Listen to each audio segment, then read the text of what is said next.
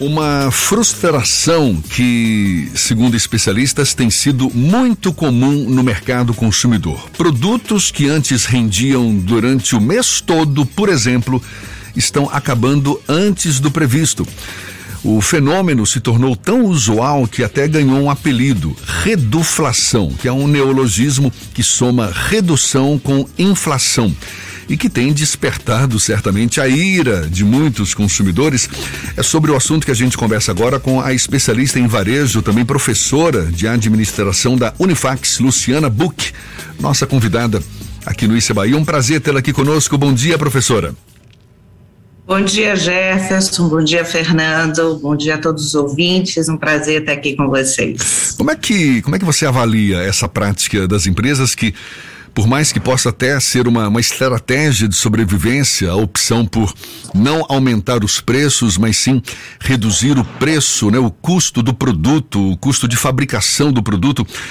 Agora, é um tapa na cara do consumidor. Tem um quê de antiético nesse processo também? Então, é importante a gente analisar esse movimento né, pelos fatores que geram ele. Quando você olha a redução dos tamanhos dos produtos, você tem três principais motivos para isso estar tá acontecendo. O primeiro deles é esse que a gente chama de antiético, que não pega bem e que deixa o consumidor muito irritado, que é um aumento camuflado do preço. Então, você não aumenta o valor final, mas você reduz a porção de uma forma que proporcionalmente o produto tem um, sofre a inflação, né? Sofre um aumento de preço.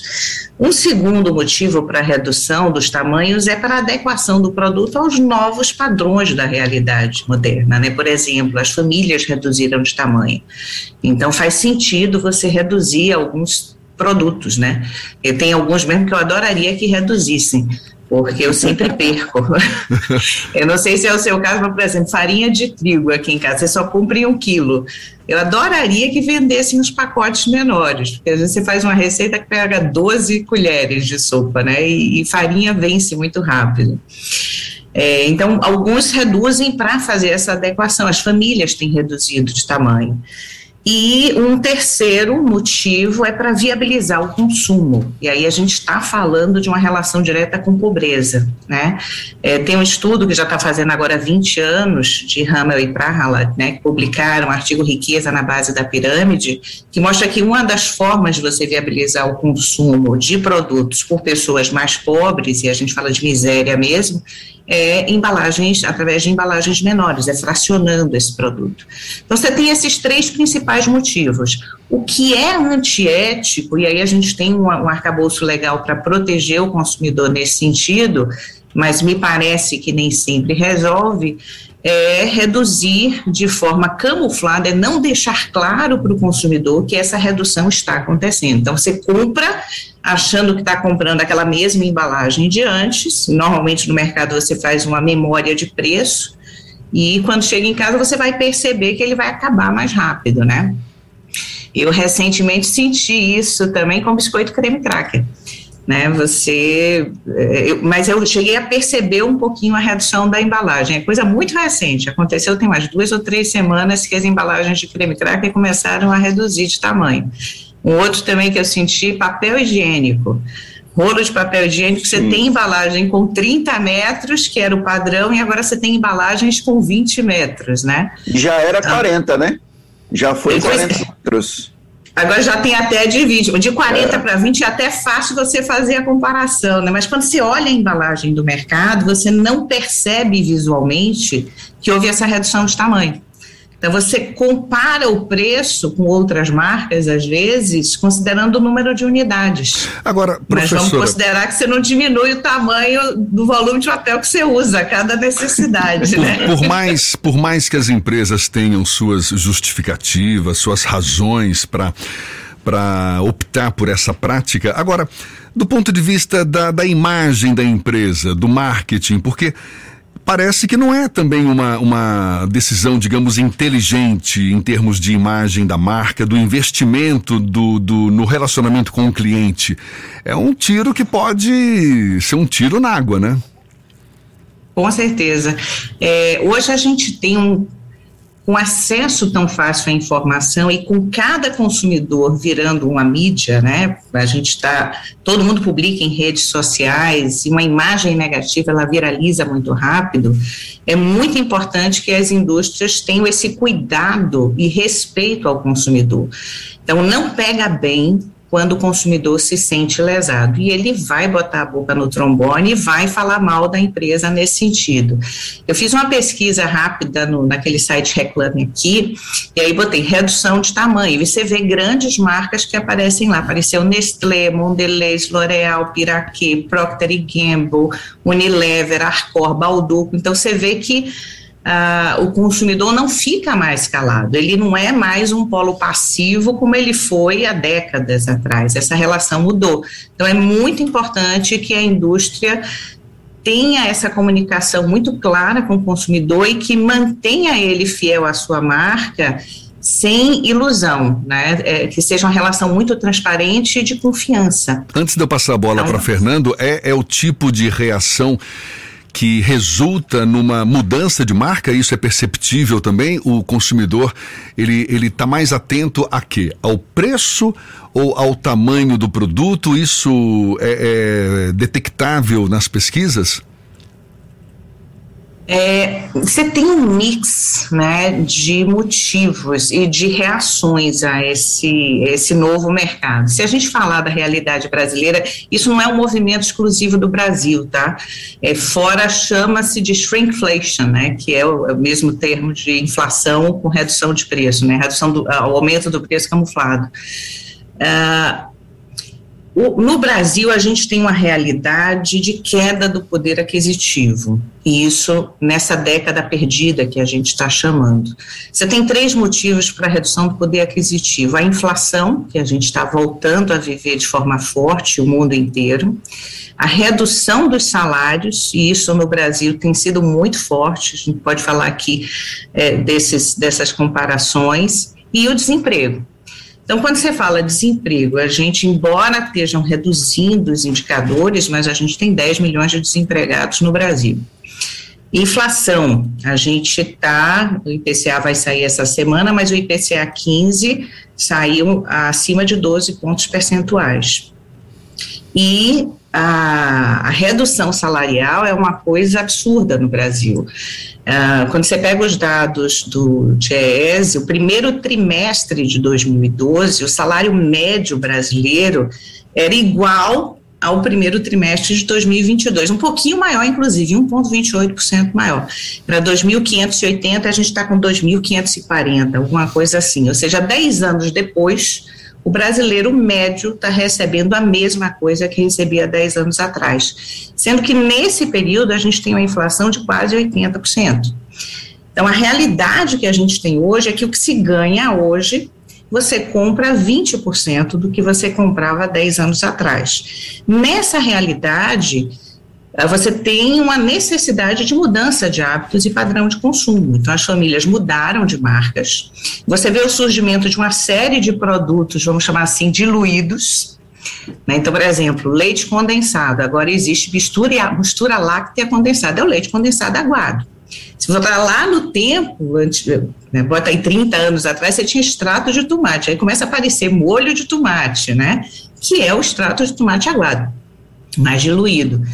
Então, esses produtos vão surgindo para tentar se adequar a essa realidade muito nociva no Brasil, que é a queda do poder aquisitivo. Então, você tem uma mudança de marcas por necessidade e a mudança de volumes também, né? Você compra menos.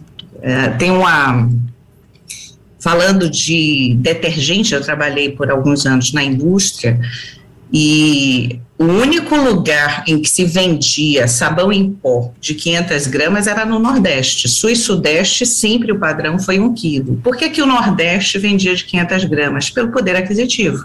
Uma região com menor poder aquisitivo e era a condição das famílias conseguirem comprar um pacote de sabão em pó para levar para casa. Então, é, você tem um mix aí, depende do, da faixa de renda, depende do grupo social, mas o consumidor vai se adaptando a essa nova realidade. Né? E chega ao ponto, na miséria absoluta, de não poder consumir. E aí a gente vem todo, ver todos esses movimentos da pobreza menstrual, né, que você não consegue mais comprar o básico para o dia a dia. Quando a senhora citou a questão da, da proteção que o consumidor tem no Brasil, da própria legislação contra, por exemplo, a redução da embalagem sem que haja o, a informação prévia.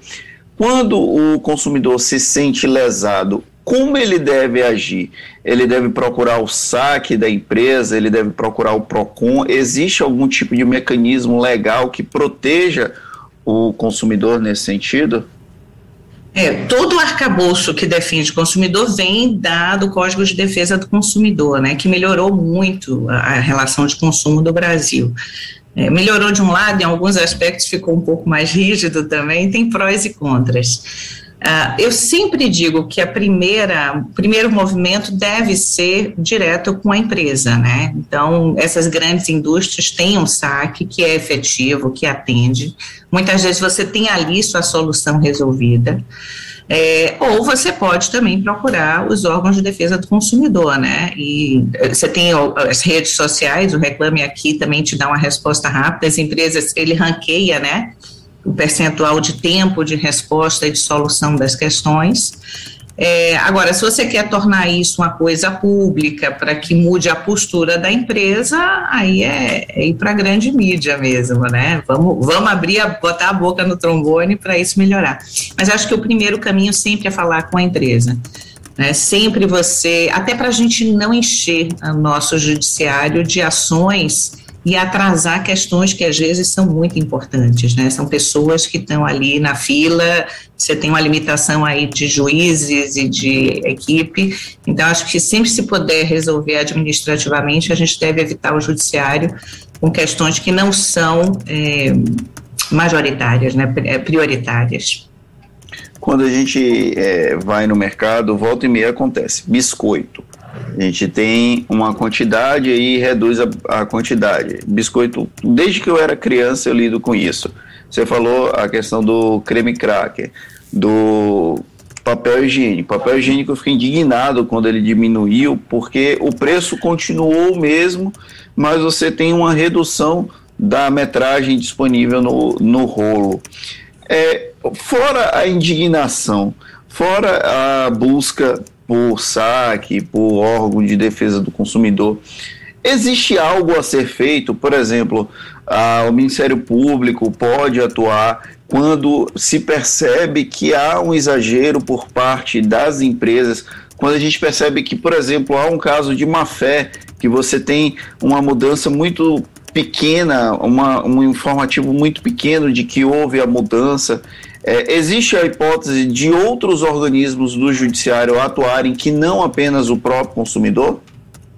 Eu não sou legislador e não sou jurista, né? Não sim, sou da sim, área sim. Das, da legislação, mas sempre que você tem uma demanda que é coletiva e pública, você pode ter a atuação do Ministério Público, né? É, só tem que ver se efetivamente está infringindo a lei. O que a gente tem hoje de arcabouço legal né, que foi até recentemente refeito, em setembro do ano passado, é a portaria do Ministério da Justiça, né, a portaria 392, que na verdade foi uma reedição da portaria anterior, que estabelece que na mudança você tem que ter alguns critérios de informação na embalagem por até seis meses após a mudança do tamanho. Né? Então, por seis meses comercializando, você tem que ter esse, esse destaque na embalagem. E tem lá dentro do, da portaria quais são esses parâmetros. Naturalmente, eu acredito que a maior parte das grandes indústrias, né, e são eles os, os, os fabricantes que fazem os produtos que estão reduzindo, que estão encolhendo, eles seguem a portaria. Muitas vezes é muito pequenininho.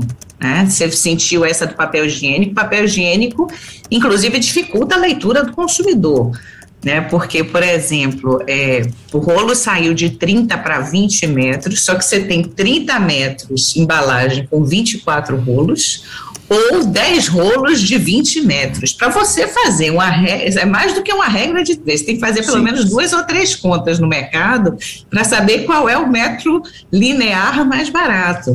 Então, isso não simplifica. Né? Você tem que fazer mercado com calculadora na mão. Uh, então, assim, é possível fazer um, utilizar um, o Ministério Público para fazer uma ação coletiva, mas tem que ver primeiro se a indústria está efetivamente infringindo a regra, né? Às vezes a regra não é tão é, favorável assim para o consumidor. E, de fato, você tem uma embalagem muito pequena, é, o aviso fica mínimo, né, de que é uma nova embalagem que mudou. O que eu acho interessante é quando a indústria mantém o tamanho anterior também. Eu acho que isso é mais transparente. Ele diz: olha, você continua tendo a opção de comprar uma embalagem maior. Mas é claro, tem uma série de problemas logísticos para a própria indústria. Você tem que negociar espaço de gôndola com o varejista, né? é mais um SKU para poder botar em prateleira. Os supermercados têm limitação de espaço, porque eles já têm um mix de marcas diferentes. Não é simples essa relação. São algumas decisões, até empresariais, complexas, que precisam ser tomadas é, muito bem pensadas pela indústria para não, não sair como o, Jefferson falou, tiro no pé, né? A própria marca. A gente citou em algumas, alguns momentos aqui a questão da pobreza, aumento da pobreza, como uma das origens desse tipo de processo. E hoje nós não temos uma perspectiva clara no Brasil de que vamos ter uma melhora econômica o suficiente para que isso tenha impacto no curto e médio prazo. É para ficar desesperado? Eu sou uma pessoa esperançosa. Desesperar jamais, como já dizia o poeta, né? É, eu acho que o pior já passou. A gente passou aí, é, claro, Aí a gente vai falar de macroeconomia, né? Para a gente sair do que a gente chama dos voos de galinha no Brasil, a gente precisa fazer reformas estruturais. Uh, essa década perdida, eu acho que os fatores que levaram a ela, a maior parte deles já passou e eu acho que a gente tem uma tendência de melhor, inclusive com a própria eleição esse ano, independente do resultado, é minha opinião, independente do resultado, você sair da incerteza já dá uma perspectiva mais clara para os próximos quatro anos. A gente já tem os indicadores começando a melhorar né, nessa recuperação da pandemia, que afetou cadeias de suprimentos, afetou preços, gera inflação. Muita empresa fechou, isso mexe na condição de concorrência, que mexe na condição de preço. Então, eu acho que o pior já passou e eu acho que tende a melhorar. Se o governo não atrapalhar, acho que o Brasil cresce. Às vezes, eu, a minha, minha, minha sensação é que o poder público atrapalha mais do que ajuda na maior parte das vezes. Se o governo não atrapalhar, acho que o brasileiro é criativo, é empreendedor, é inventivo, deixa ele mais solto que a coisa acontece. Mas eu tenho muita esperança de que a gente vai ter um 2023 melhor. A minha perspectiva é que 2000, a nossa crise ia até 2022. Está conversando aqui com a especialista em varejo e professora de administração da Unifax, Luciana Buch. Para a gente encerrar, professora, estamos com foco nessa nesse chamado reduflação, não é? Soma de redução com inflação uma prática que tem sido adotada pelas empresas, essa redução do tamanho ou do volume do produto, mantendo o preço de antes, o que faz muito consumidor torcer o nariz. Uma prática que mal ou bem procura estar de acordo com o novo contexto social, econômico do país, ok, tudo bem. Agora, o que mais a gente pode esperar das empresas nesse cenário de inflação em alta, de queda do poder de compra do consumidor, para que as empresas continuem vivas e os consumidores continuem comprando? A gente pode prever alguma nova estratégia, alguma nova iniciativa que ainda não está sendo colocada em prática, mas que, por exemplo, já ocorre em outros países com cenário semelhante ao nosso? Bom, a gente está vivendo é, mudanças, revoluções por minuto, né? Por conta das novas tecnologias. É, eu não sou futuróloga, mas a gente tem visto uma série de inovações em modelos de negócio. Então vamos falar aí de carro, né? A gente comprava carro, hoje você aluga carro. Alugar carro está sendo mais interessante às vezes do que comprar. ah, ou às vezes não ter carro, né, e se locomover via transporte é, aplicativo. Então, eu acho que é, dentro das indústrias, o conceito de repensar e, a reengenharia é uma coisa que está conosco desde a década de 90, desde a década de 80, na verdade, quando a gente começa a falar de qualidade total, as indústrias continuam trabalhando esse conceito constantemente, buscando novas matérias-primas, novos processos produtivos que barateiem o processo produtivo, novas cadeias de suprimentos. Eu acho que isso é uma condição que não para, né, continua, é, um, é uma rotina constante de toda empresa que quer sobreviver e perpetuar. Então, acho que sim, inovações virão sempre em modelos de negócio e também em produtos. Agora, são várias indústrias, né? Cada uma vai encontrando seu caminho. Mas eu acho que com agora chegando 5G efetivo, com a internet das coisas, isso tudo naturalmente vai mexer em padrões de consumo e com a economia compartilhada que a gente tem pensado muito, né?